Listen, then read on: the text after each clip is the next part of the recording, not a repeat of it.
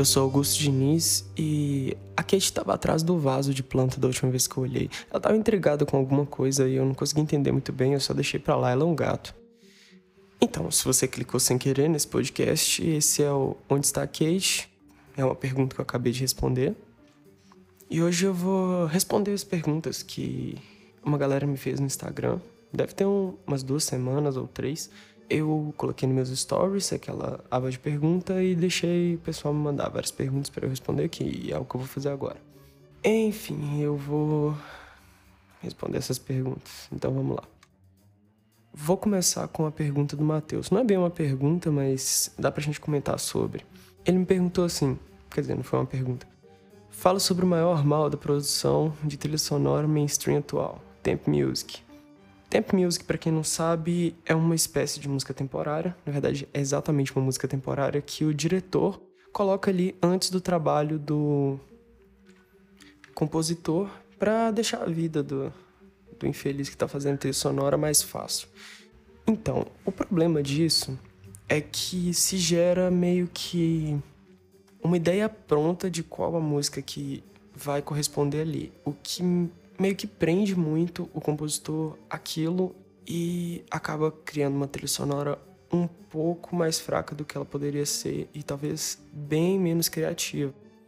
E muitas vezes ela pode soar como plágio, como vários casos que acontecem de trilhas sonoras que soam muito com outras músicas. E apesar da intenção do diretor ou da pessoa que fez isso ser muito boa, muitas vezes ela pode ser mais prejudicial do que boa. Claro que facilita o trabalho e o compositor ele vai ter uma ideia muito mais firme do que o diretor quer ali. Mas realmente acaba privando de termos uma trilha sonora muito mais criativa e mais inovadora. Eu não gosto. Eu acho que não é tão necessário assim. E se o dever do compositor é compor algo para ali, deveria ser 100% dele ali. Ele devia ouvir só a ideia saindo da boca do diretor. Acho que seria mais que suficiente. Vamos à próxima pergunta. O Gabriel Luvinha perguntou pra gente: É possível trabalhar em uma trilha sonora em casa e competir com as grandes? Não, mas sim. Calma, vou explicar. Sim, porque hoje em dia a gente tem acesso a bibliotecas de instrumentos, de até mesmo instrumentos orquestrados, principalmente instrumentos orquestrados, de qualidade excepcional. A gente consegue alcançar qualidades tão boas quanto de uma orquestra gravada ao vivo. Mas tem um porém. Bibliotecas de instrumentos são bem caras, bem caras mesmo, chegam a milhares de reais o preço de alguns instrumentos ou até mesmo de um instrumento. Então, pela sua pergunta, seria uma coisa mais caseira com menos investimento. Então, se você trabalha em casa e não tem um equipamento legal, não tem acesso a softwares muito bom, não tem como competir com as grandes. E para quem se questiona sobre, ah, mas como assim as pessoas usam instrumentos virtuais em casa e, isso compete com os grandes? É, muitas trilhas sonoras que você ouve em séries, até alguns filmes, são feitas totalmente com instrumentos virtuais. É, tem um caso agora, bem recente, que é o Gâmbito da Rainha, que a trilha sonora é toda feita de instrumentos virtuais, com exceção de poucos instrumentos solo. Porque instrumentos solos sempre vão soar melhor com um músico de verdade. Principalmente pelo fato de não é 100% possível repetir a humanização do instrumentista, principalmente o instrumentista solo que se destaca mais. Então, nesse caso, eu tenho que dizer, como eu disse para ele, que não tem como competir. Mas tem, mas não tem como. Então fica naquela coisa, sabe? Não tem como você competir de igual para igual, mas tem como você ter uma qualidade bem próxima. Então aí fica aí a critério, se isso é uma competição ou se ainda é injusto. A próxima pergunta é do Bruno. O Bruno perguntou aqui de onde você costuma pegar a referência. Bom, a questão de referências é, é uma coisa meio complexa, porque hoje em dia a gente tem uma gama muito grande de timbres, uma gama muito grande de estilos musicais, então eu mesmo já não me prendo à, à orquestra. Assim como grande parte dos compositores já não se prendem mais só à orquestra para fazer trilha sonora. E se você quer ser um bom compositor para mídia visual, você realmente precisa assistir tudo que for possível, mesmo que você não goste. Você aprende muito mais assistindo coisas que não tá nessa zona de conforto, prestando atenção na, nas músicas, do que ficar assistindo filmes que você já conhece, que você já está cansado de ouvir, é o mesmo tipo de, de trilha sonora. Então, é, eu acho que para a gente pegar referência, além de que muitas vezes também o diretor te dá referências sobre aquilo que você precisa fazer. Como que foi o caso do Dininho, que eu trabalhei só com o, o desenvolvedor, que era uma pessoa só. Ele me passou a trilha de Mario de um algum Mario de Nintendo Wii. E eu ouvi várias vezes. Mas a maior parte da trilha não veio daí. Veio de Yoshi Island, que é de Super Nintendo. Peguei muita coisa de lá também, porque eu acho que a estética do jogo parecia bastante com a estética do, do outro jogo lá, do, do, do Yoshi Island. Mas como eu estava dizendo, é muito importante você assistir coisas diferentes do seu habitual para você pegar referências, ter uma gama maior de, de ideias na hora que você for compor uma trilha, você não se cair em vários clichês ou muletas criativas ou qualquer tipo de coisa que te prenda algo que não seja tão inovador ou não seja tão criativo ou só diminua o trabalho ali, que pode ser um trabalho muito legal e com uma trilha sonora xoxa acaba ficando para trás, entendeu?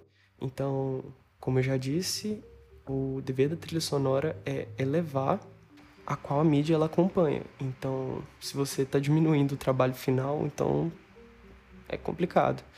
Por isso é muito importante você assistir várias coisas.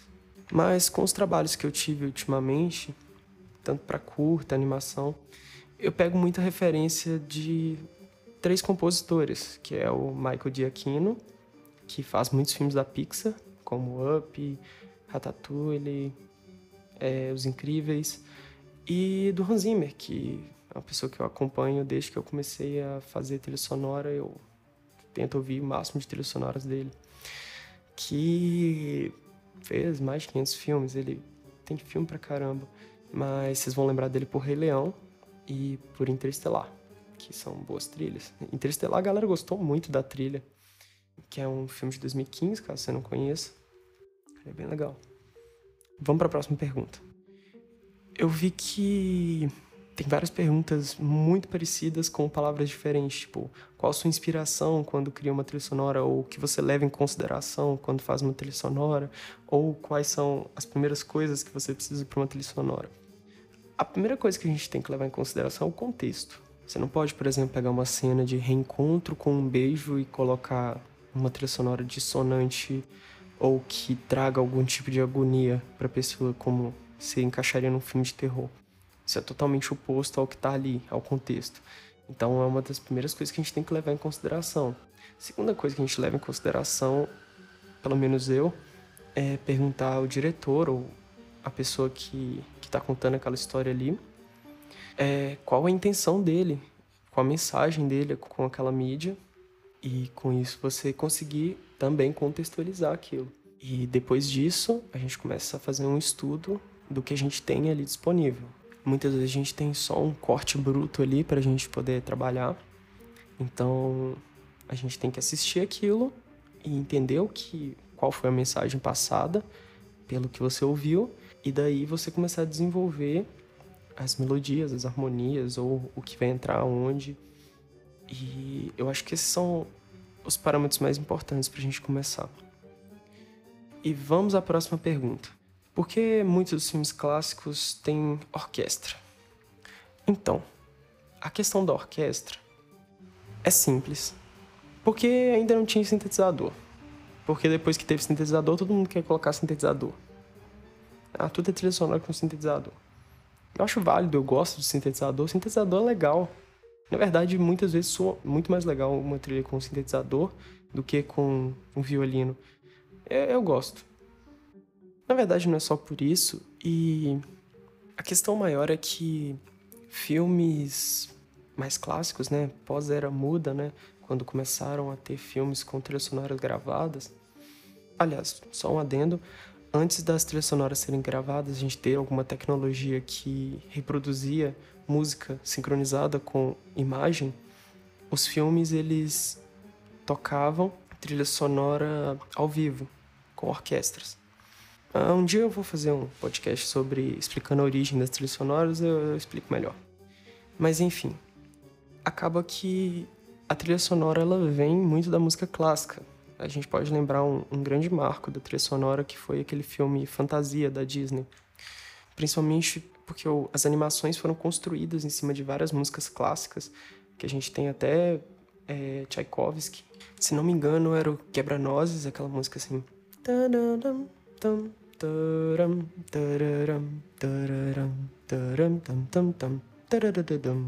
É, e, bem, as trilhas sonoras, como surgiram da música clássica, então era um uso mais comum de orquestra. Sacou? Respondido? Bora pra próxima. Outra coisa que teve de pergunta repetida foi várias pessoas me perguntando, com palavras diferentes, mas qual seria a minha muleta criativa, o que, que eu sempre repito nas minhas trilhas sonoras como padrão, porque isso acontece bastante com vários compositores. Pegando em relação a tudo que eu fiz nesse último ano, solo de violoncelo. É uma parada que eu gosto muito, eu acho que violoncelo soa muito melhor do que violino.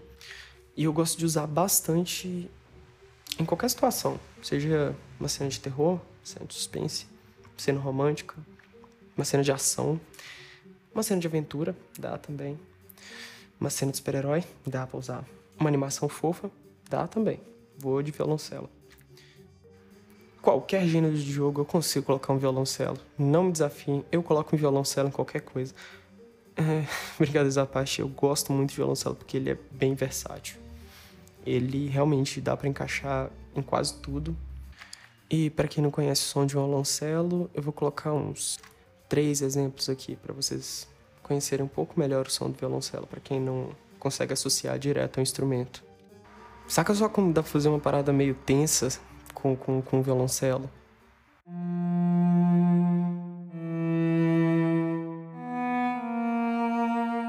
Ou algo um pouquinho mais triste, por exemplo.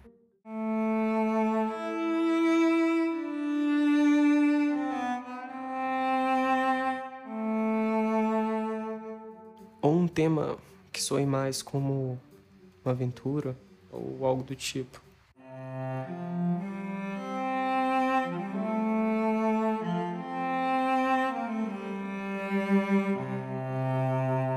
Bom, dá para fazer uma trilha inteira só com violoncelo.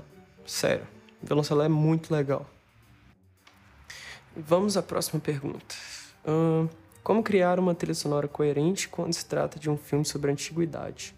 Bom, meu caro amigo sem nome no Instagram, lembra que eu falei lá atrás sobre contexto? É uma coisa muito importante, principalmente nesse caso, porque a gente tem que respeitar a tradição que está sendo representada ali. Filmes sobre a antiguidade costumam ser sobre regiões específicas, sobre culturas específicas. É, eu fiz um curta sobre artes marciais chinesas, se não me engano, e é muito importante a gente respeitar os instrumentos que se usam na cultura aonde a gente vai retratar ali.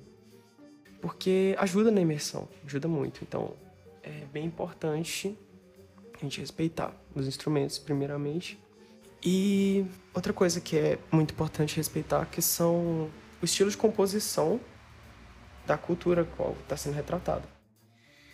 É muito importante também porque senão não vai ter a sonoridade que teria caso fosse uma música sendo tocada em tal ocasião.